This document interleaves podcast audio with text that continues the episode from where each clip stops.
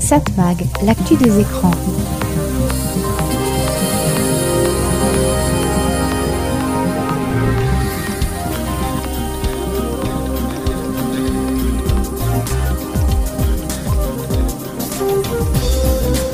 Hello, bonjour, très heureux de vous retrouver sur cette fréquence. C'est Serge Sopin qui vous propose, comme chaque semaine, Satmag. Satmag, c'est l'actu des médias, l'actu de la communication, l'actu des écrans.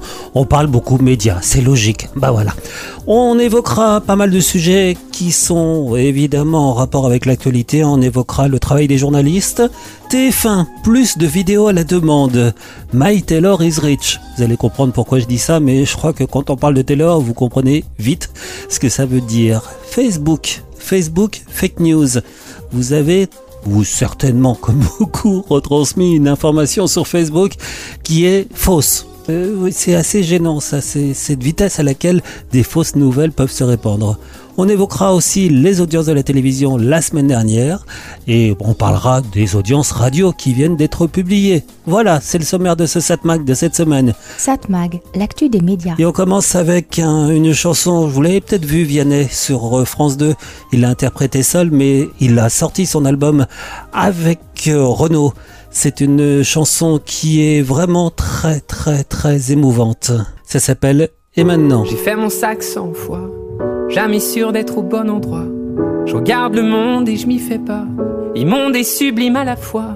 Je me pose mille questions par jour. Je suis au tiers du parcours. Est-ce que vivre vieux vaut le détour? On veut marquer l'histoire, manger le monde, hanter les mémoires. L'ego s'égare, alors on tombe à travers le miroir. De jeunes et dociles, on finit fossile. Est-ce que penser à demain est utile? Dérisoire Je suis prêt à me battre encore mille ans et je vais le faire pour mes enfants. Avant j'avais jamais peur, puis je suis devenu parent.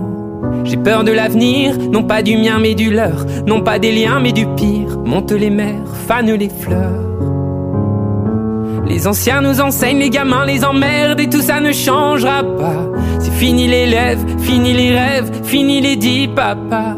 As vécu mille vies, qu'est-ce que t'en dis? Est-ce que la vie se vit au paradis? Ou ici-bas?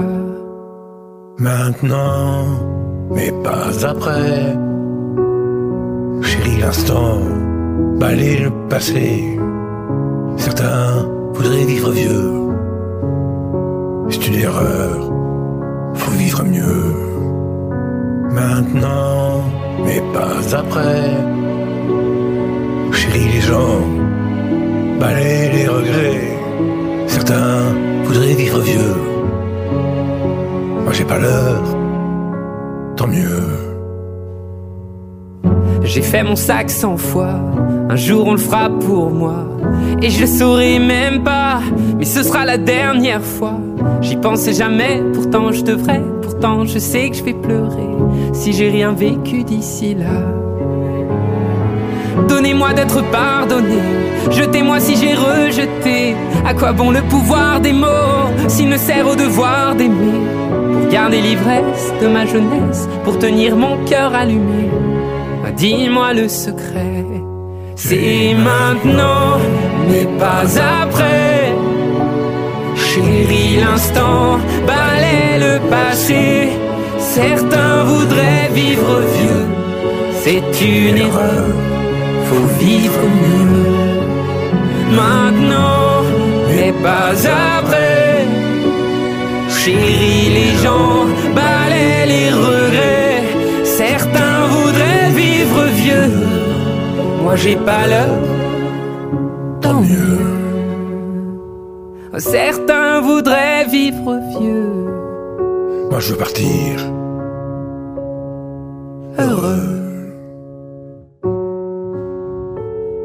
Je vous l'ai dit, cette chanson est vraiment très émouvante. C'est Vianney avec Renaud. Maintenant.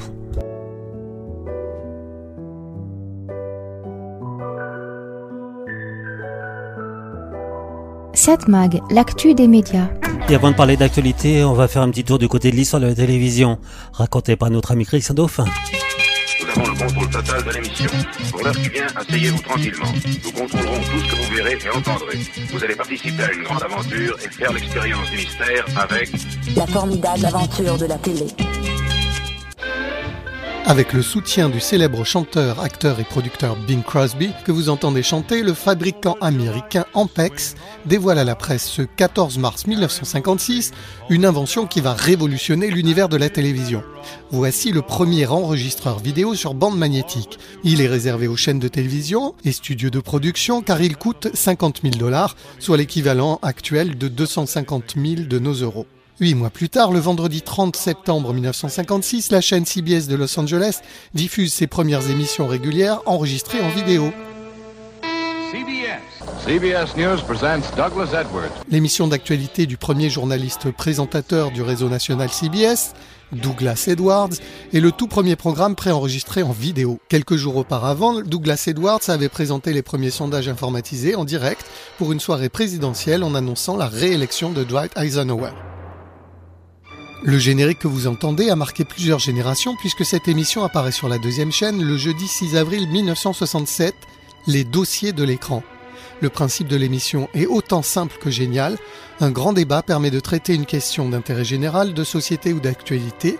Pour illustrer ce thème, un grand film est proposé en première partie de soirée. Interactive avec le public, le standard téléphonique SVP 1111 permet aux téléspectateurs de leur poser leurs questions en direct. Son présentateur initial Yves Courrière laissera quelques mois plus tard la place à Joseph Pasteur, puis en 1975 à Alain Jérôme. Deux ans plus tôt, le dimanche 26 septembre 1965, tout le pays découvre une nouvelle série familiale. La productrice et réalisatrice présente elle-même chaque épisode et son propre fils âgé de 8 ans qui avait déjà interprété le rôle principal d'une précédente série, Polly ou les aventures d'un poney et d'un petit garçon, alors qu'il n'avait que 5 ans à peine, est le petit-fils du pacha de Marrakech, Tami El Glaoui. Mehdi, dans le rôle de Sébastien, et le chien Flanqueur. Il y a six ans, le 20 janvier, jour de la Saint-Sébastien, une gitane mourait en mettant son enfant au monde dans la montagne. La chanson du générique est signée Éric de Marsan, Daniel White et Cécile Aubry. Elle est interprétée par le jeune Gabriel de la chorale Les Petits Chanteurs d'Anières, qui deviendront quelques années plus tard le groupe Les Poppies. Les aventures de Belle et Sébastien connaîtront de suite avec les mêmes protagonistes en 1968 et en 1970, ainsi qu'une série animée japonaise en 1980, diffusée trois ans plus tard sur FR3. Le moment est venu de vous donner rendez-vous pour la prochaine émission et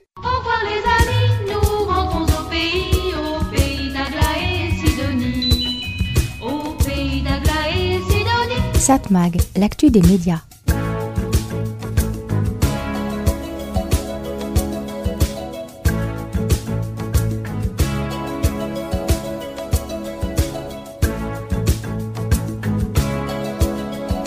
Souvenir des années 80, 82 exactement, 1982. Toto, Africa. I hear the drums echoing tonight, and she hears only whispers of some quiet conversation. She's coming in 12:30 flight. The moonlit wings reflect the stars that guide me towards salvation. I stopped an old man along the way hoping to find some old forgotten words or ancient to me as if to say, Hurry, boy, it's waiting there for you.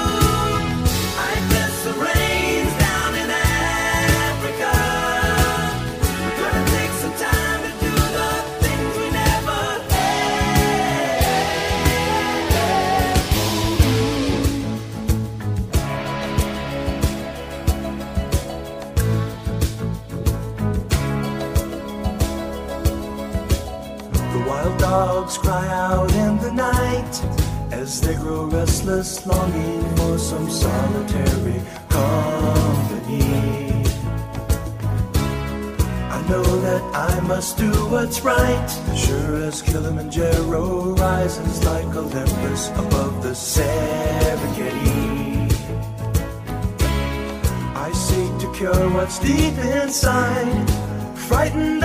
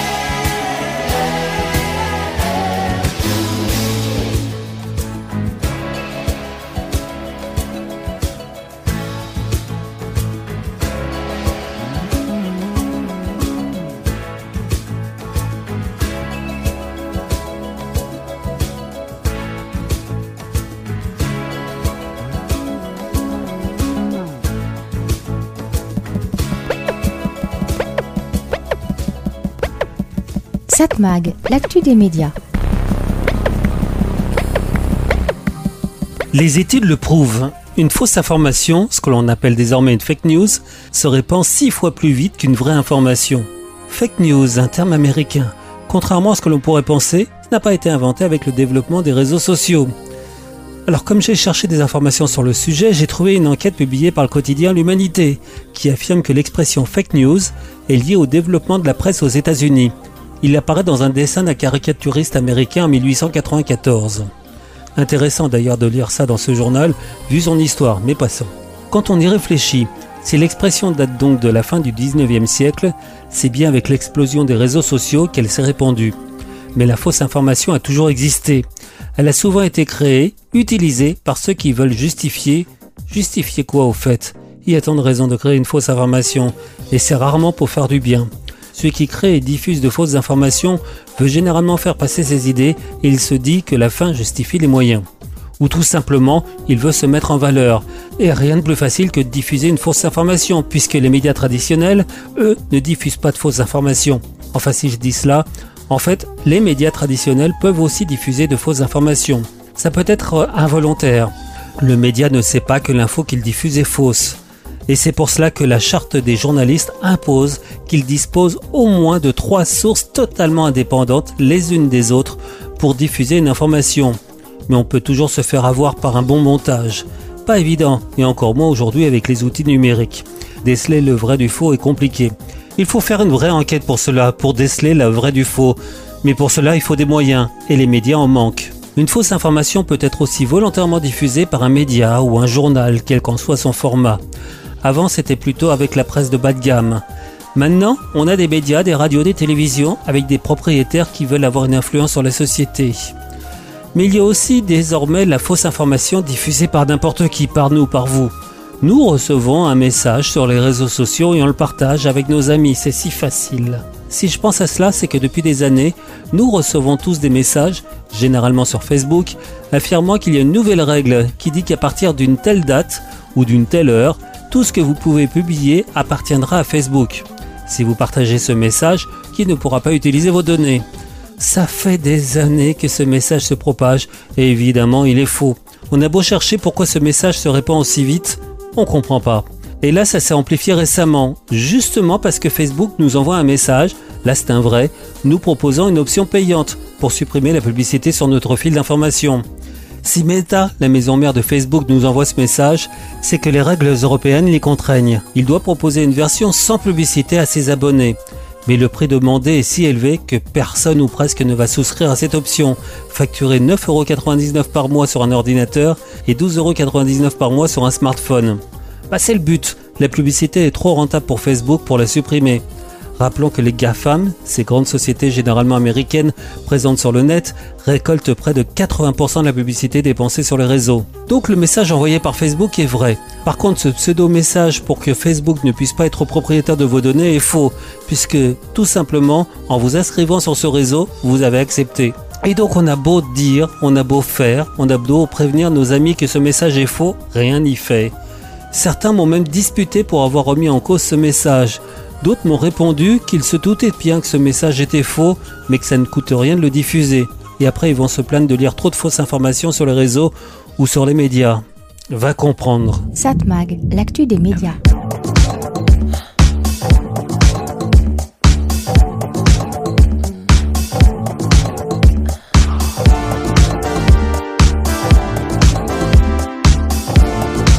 Dua Lipa, elle apparaît avec Houdini.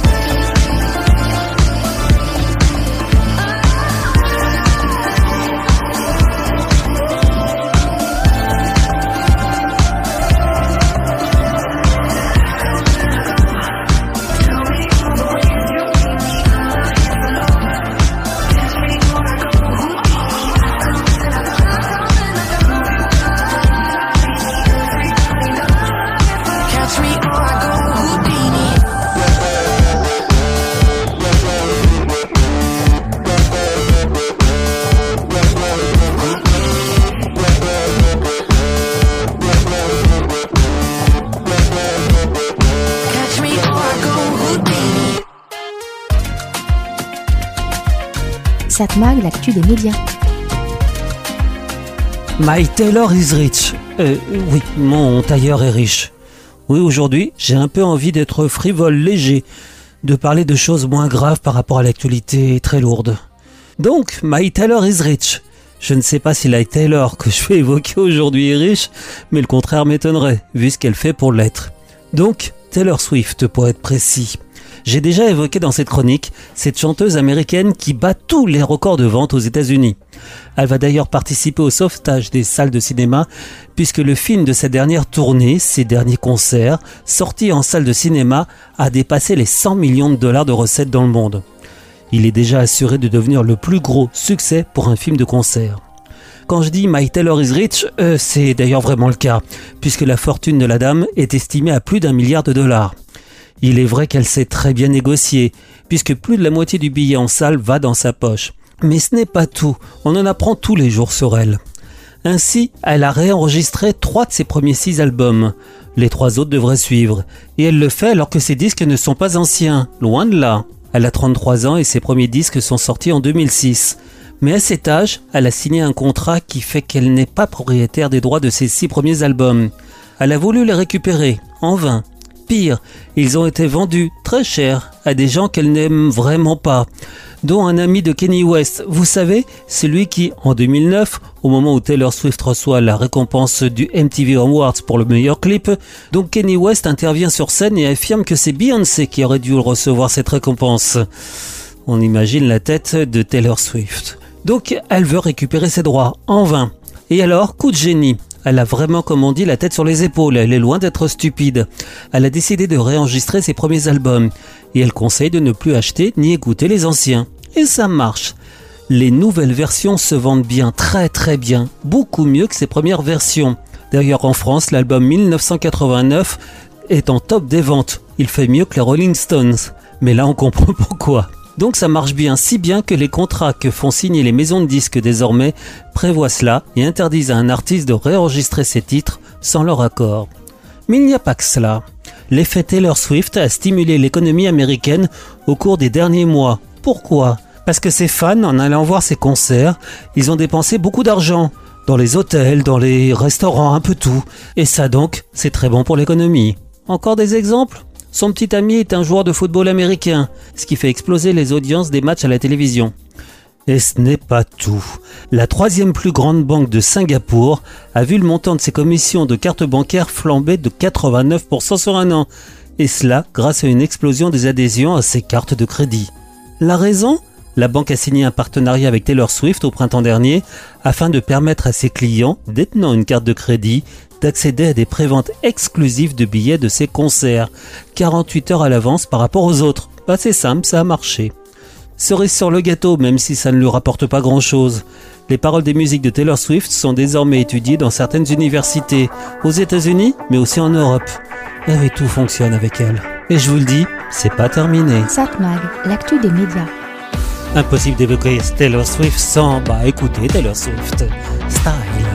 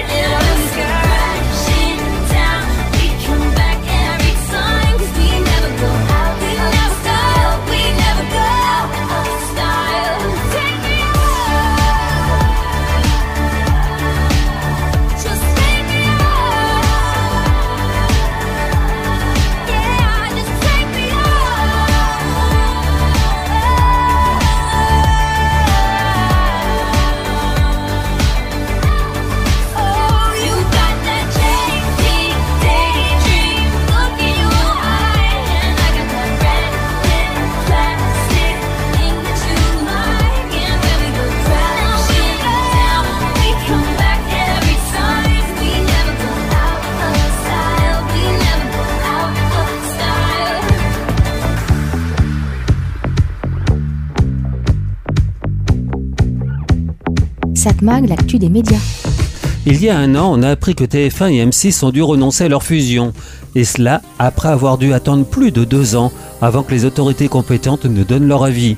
Ces mêmes autorités ayant répondu Je schématise, ok, vous pouvez fusionner, mais vous devez vendre le principal. Autrement dit, fusionner pour ne pas fusionner.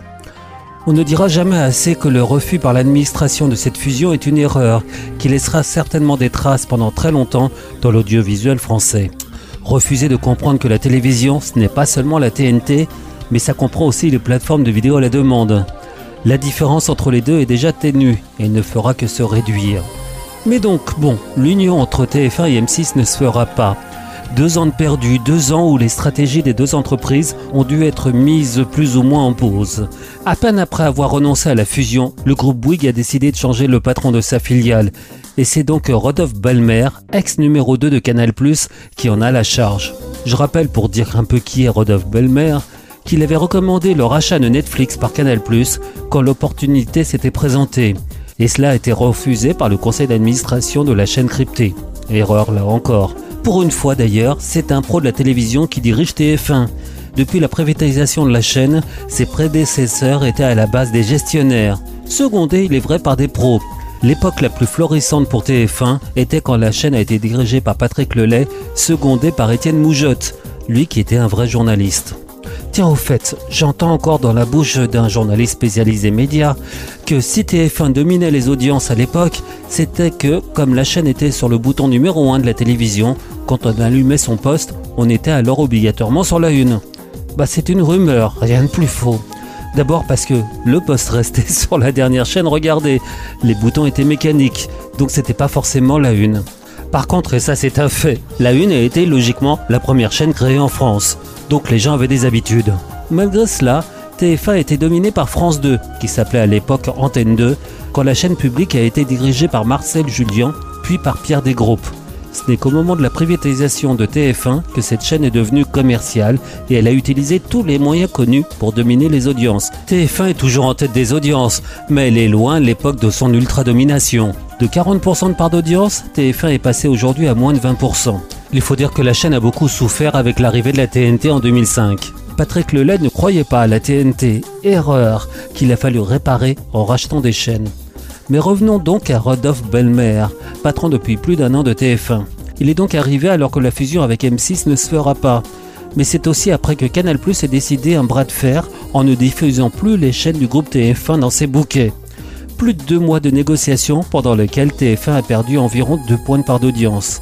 Pour ne plus dépendre de Canal+, et sans oublier l'échec du bouquet Salto créé par TF1, France Télévisions et M6, donc Rodolphe Belmer a décidé de miser désormais sur le développement d'une plateforme de vidéo à la demande, gratuite. Il prend pour principe que TF1 est une chaîne de télévision gratuite et que sa plateforme doit elle aussi être principalement gratuite. Et elle doit dominer le marché de cette offre gratuite de vidéos à la demande. D'autant plus qu'il y a un fort potentiel de développement de la publicité sur les plateformes. Cerise sur le gâteau, la pub est vendue beaucoup plus cher quand elle est ciblée sur les plateformes, 10 fois plus cher par téléspectateur touché que sur le Herzien. Donc fort potentiel pour le marché de la pub numérique, mais ce marché est dominé par les GAFAM, ces géants américains. Mais Rodolphe Belmer y croit et il a annoncé que TF1 va lancer en janvier prochain sa plateforme TF1+, qui a vocation à se substituer d'ailleurs à la plateforme actuelle MyTF1. Il ne devrait y avoir que du plus pour les utilisateurs, des programmes visibles en replay plus nombreux, plus longtemps. Il y aura aussi plus d'informations, plus de séries, plus de feuilletons, comme par exemple Plus belle la vie, qui va débarquer sur TF1 donc en janvier prochain. Le but est de continuer à dominer le marché de la télévision gratuite, quel que soit le support, ce qui est logique. Et accessoirement d'ailleurs aussi ne plus dépendre de Canal+. 7 Mag, l'actu des médias. Olivia Ruiz a fait un petit détour du côté du rayon librairie, mais cette fois-ci elle revient. Avec plaisir, mais elle a bien réussi avec ses bouquins, ça a bien fonctionné. Donc là, la revoici. La réplique. J'aime te surprendre, te sentir dérouté. Je m'amuse à tout fondre quand tu te mets à douter. J'aime que ça parte du ventre et du bassin. Je libère mon centre de son dessin. Mon instinct est mon phare, mon labeur contrôle. Les divagations de mes pensées, je connais bien mes termes et je sais comment me dépasser. Ça part du ventre et du bassin. Je libère mon entre de son destin.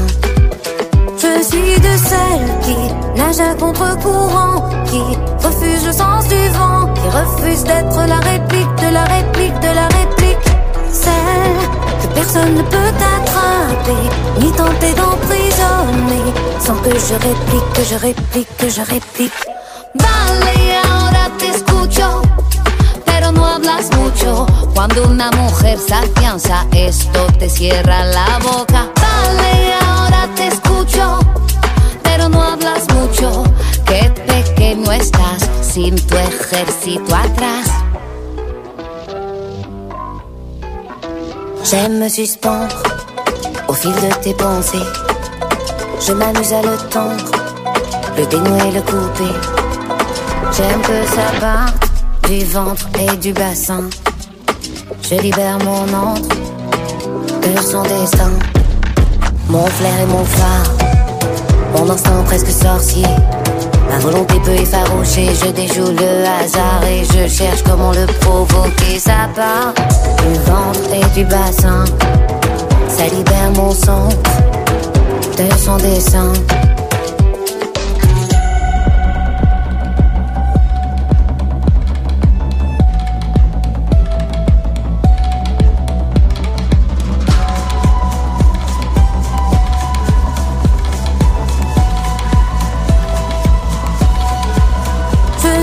Celles qui nagent à contre-courant, qui refuse le sens du vent, qui refuse d'être la réplique de la réplique de la réplique. Celle que personne ne peut attraper, ni tenter d'emprisonner, sans que je réplique, que je réplique, que je réplique. Vale, ahora te escucho. Pero no hablas mucho cuando una mujer se afianza, esto te cierra la boca. Vale, ahora te escucho, hablas mucho. Qué pequeño estás sin tu ejército atrás.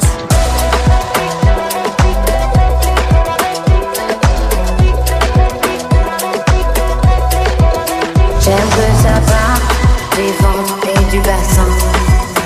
Je libère mon entre de son dessin. 7 Mag, l'actu des écrans. Parfois, une photo permet de mieux comprendre les faits. Elle les résume. On pense tous par exemple à cette photo prise au Vietnam. On y voit la petite fille au napalm. Elle montre les conséquences d'une bavure de l'armée américaine qui a largué des bombes sur des civils réfugiés dans un temple bouddhiste. Beaucoup ont estimé que cette photo a fait basculer l'opinion publique sur la guerre du Vietnam. D'ailleurs, c'est l'une des dernières fois où les journalistes ont pu traiter une guerre sans que les armées impliquées imposent d'une manière ou d'une autre un contrôle ou encore pire, une censure. Personne n'a remis en cause la véracité de cette photo. Et pour cause. Les photos truquées, à l'époque, c'était plutôt rare. Et cela venait généralement du côté des dictatures qui voulaient effacer leurs anciens camarades déchus. Je dis ça, mais en fait, je pense aussi à cette célèbre photo prise en Espagne où on voit un soldat républicain juste au moment où il est touché par une balle, certainement mortelle. Cette photo du célèbre Frank Cappa a été remise en question plus tard. Certains journalistes ont enquêté et ont estimé qu'il s'agissait d'une mise en scène ou d'un montage. Les négatifs ayant été perdus, impossible de le savoir. Autre photo célèbre, un enfant juif au moment de son arrestation dans le ghetto de Varsovie. Il a les bras levés. Problème, le cliché a été pris par et pour les nazis. C'est d'ailleurs une des rares photos montrant la barbarie nazie, car les bourreaux avaient compris une chose, il ne fallait pas montrer ce qu'ils faisaient. Ils ont presque tout détruit pour qu'il n'y ait pas de traces. C'est d'ailleurs la grosse différence avec ce qui s'est passé le 7 octobre du côté de Gaza. Les terroristes n'ont pas voulu cacher leurs actes, bien au contraire, ils les ont publiés sur les réseaux. L'horreur fait partie de leur stratégie, elle est admise consciemment. Ce n'est pas la première fois d'ailleurs que des islamistes radicaux publient de tels documents, que cela soit en Afghanistan, en Syrie, en Irak avec le pseudo-califat et bien ailleurs, ils ont montré leurs crimes. Donc après le 7 octobre, il n'a pas été difficile de trouver des images. Maintenant, que faire quand on est dans un média, quand on est journaliste? On a vu ces images, enfin certaines, d'autant plus que les réseaux sociaux ont été particulièrement lents à les supprimer.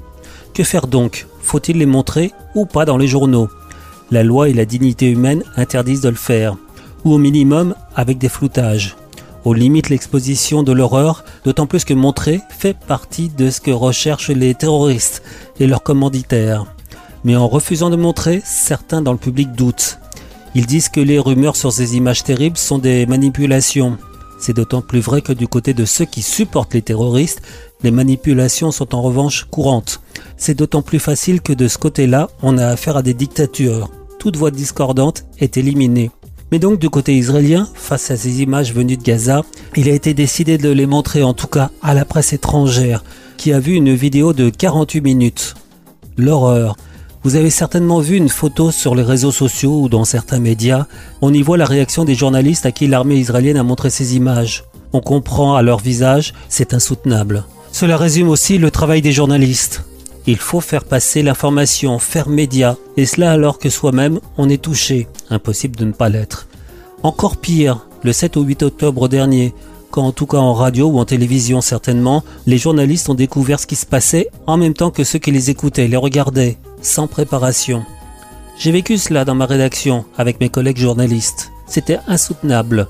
On avait tous les armes aux yeux, l'arme qu'il fallait retenir, et chaque minute apportait son nouveau lot d'horreur. Comme me l'a dit une collègue journaliste, pourtant nous sommes loin du conflit. Ce que l'on doit subir n'est rien par rapport à ce qui se passe sur le terrain. Mais je sais qu'elle a certainement mal dormi le soir, après le travail. Certaines rédactions ont d'ailleurs décidé d'apporter un soutien psychologique à ceux qui le désiraient. Pas évident pour un psy de comprendre la spécificité du travail d'un journaliste. Il doit donc faire passer l'info, choisir ce qui peut être dit ou pas, et on ne peut pas tout dire. Mais cela dit, c'est important aujourd'hui de faire passer ces informations. Les images ne sont plus une preuve. Avec l'intelligence artificielle, on peut tout créer. Mais justement, les journalistes font leur travail. D'autant plus que s'il y a une erreur ou une manipulation, ils peuvent le dire. D'où le fait qu'il faut bien choisir notre propre source d'information. Satmag, l'actu des médias.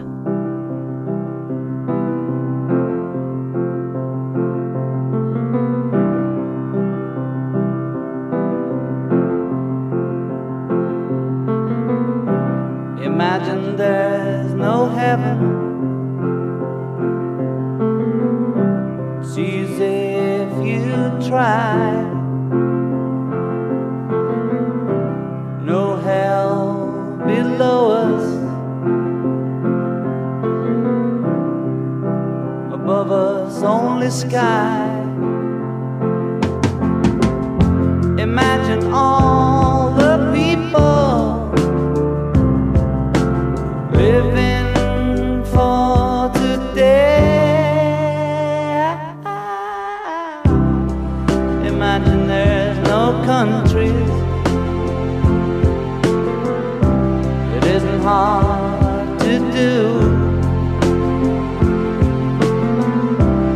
Nothing to kill or die for.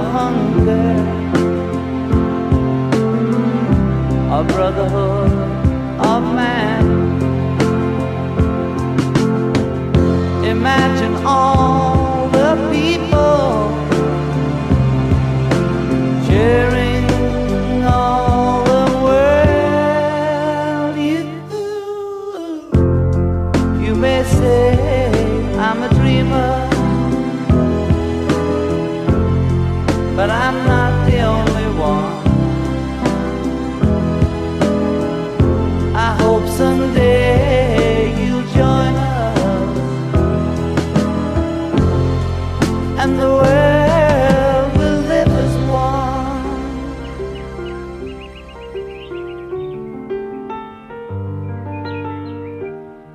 Cette mag, l'actu des médias. Grosso modo, tous les 2-3 mois, Médiamétrie publie les audiences de la radio. Des chiffres assez importants, hein, quand même, euh, des chiffres très suivis. Et là, on va jeter un coup d'œil sur les résultats des chiffres donc publiés par Médiamétrie et analysés en collaboration, comme d'habitude, avec nos confrères de Satellifax. D'abord, on remarque que ces chiffres s'inscrivent dans un contexte sombre pour le média radio, dont l'audience continue de s'éroder. Avec un peu plus de 38 millions d'auditeurs quotidiens entre septembre et octobre, la radio a perdu près de 1 200 000 auditeurs sur un an. Il s'agit du plus bas historique après celui enregistré au printemps 2021. L'audience cumulée globale s'établit à 68,6% en recul de 2,5% sur un an. Donc on peut dire que la radio, petit à petit, perd ses auditeurs. Mais le problème, c'est de savoir qu'est-ce que la radio. Est-ce que la radio, c'est uniquement les radios que l'on trouve sur la FM, en DAB, ou est-ce que la radio, c'est aussi des flux qu'on peut retrouver autre part? Ça, c'est une question. D'autant plus qu'on peut écouter de plus en plus les émissions en podcast. Si les auditeurs sont moins nombreux, ils écoutent toutefois plus longtemps la radio. La durée d'écoute moyenne est de 2h44 par auditeur, soit 7 minutes de plus par rapport à la précédente vague et par rapport à ce qu'il y avait il y a un an. Selon les genres, les résultats de la radio sont assez fluctuants sur un an. À noter sur cette vague, les stations musicales sont les plus écoutées avec près de 17,3 millions d'auditeurs quotidiens, moins de 145 000 auditeurs pourtant sur un an. Elles devancent les radios généralistes écoutées par plus de 17,27 millions d'auditeurs entre septembre et octobre, une perte de 480 000 auditeurs.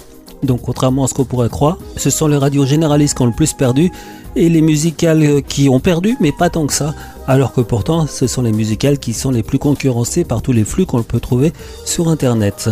Les programmes généralistes affichent un repli qui est assez marqué, moins 1,1 point sur un an. Les programmes généralistes, ce sont les grandes radios. hein.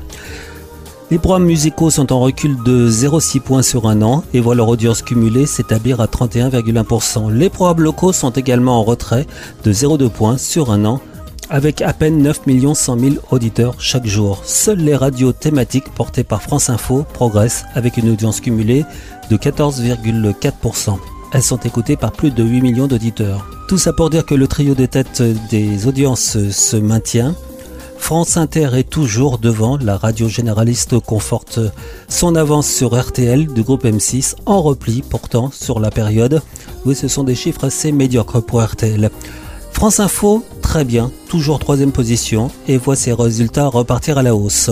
On remarque aussi Énergie qui se maintient en quatrième position, tandis que Skyrock reprend à nostalgie sa cinquième place du classement. De son côté, un petit plus pour Europe 1. La radio du groupe Lagardère repasse au-dessus du seuil des 2 millions d'auditeurs quotidiens et euh, remonte de 0,1 point. C'est bah, c'est mieux que les autres périodes où la radio n'avait pas arrêté de baisser. Voilà, c'était donc le résumé de l'étude d'audience de la radio pour la période du mois de septembre à octobre, des chiffres publiés par Médiamétrie et analysés en collaboration avec nos confrères de Satellifax. Satmag, l'actu des écrans.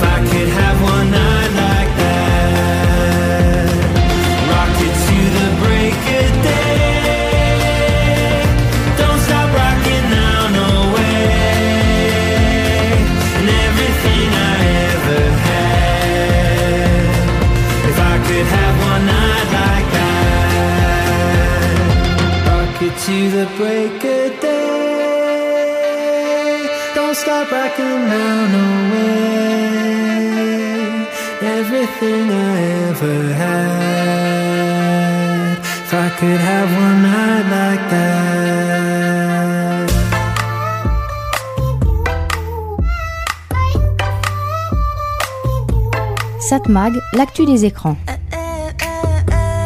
Allez, comme chaque semaine, on jette un coup d'œil, un gros coup d'œil sur les audiences de la télévision la semaine dernière.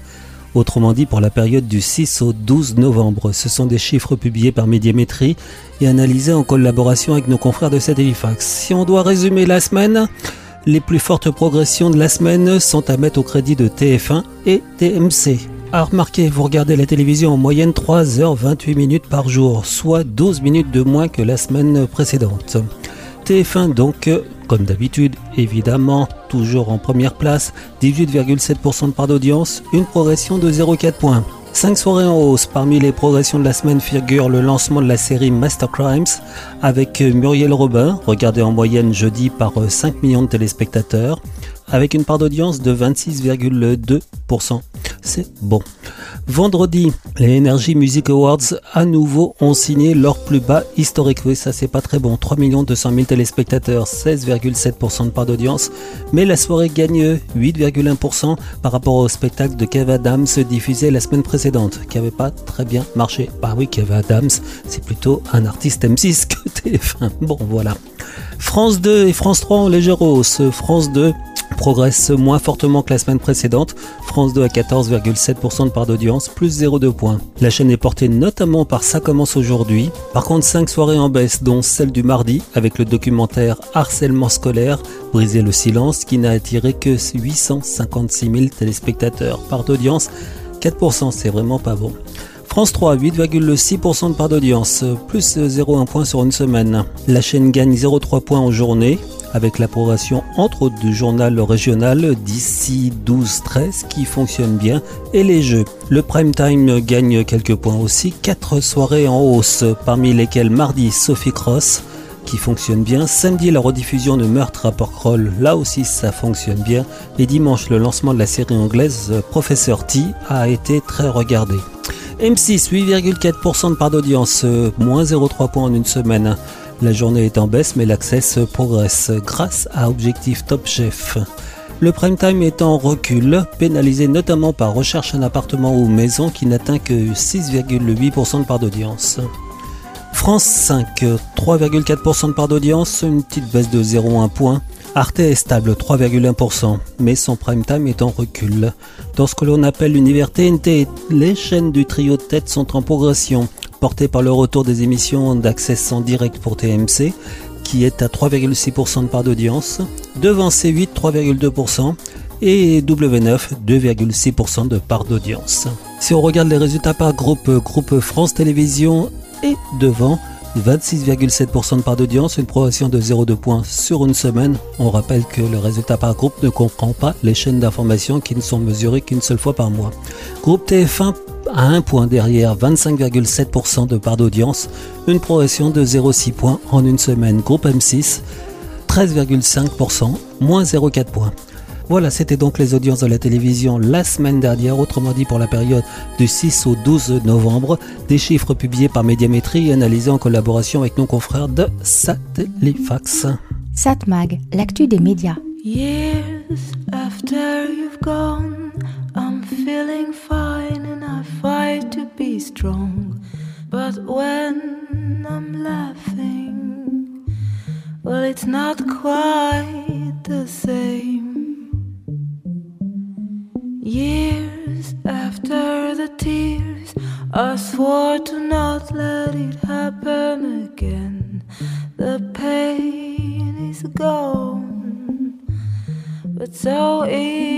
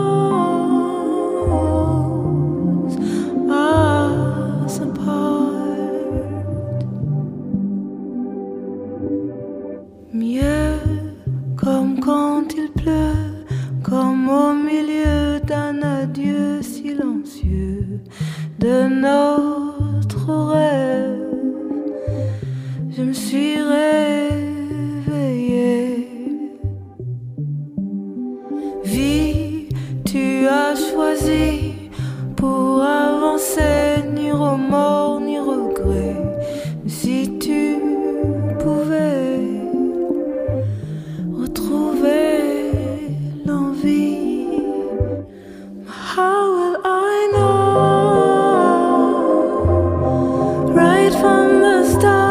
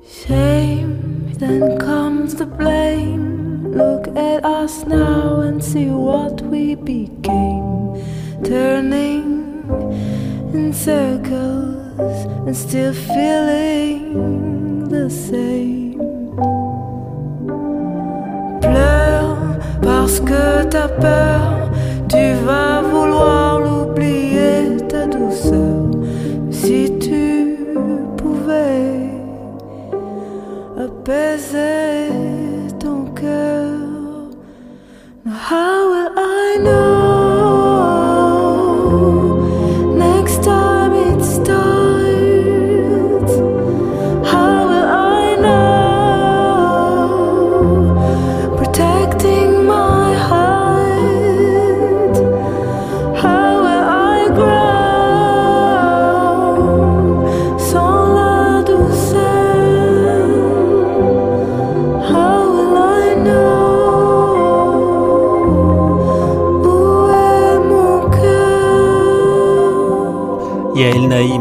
How Will I Know Satmag, l'actu des écrans.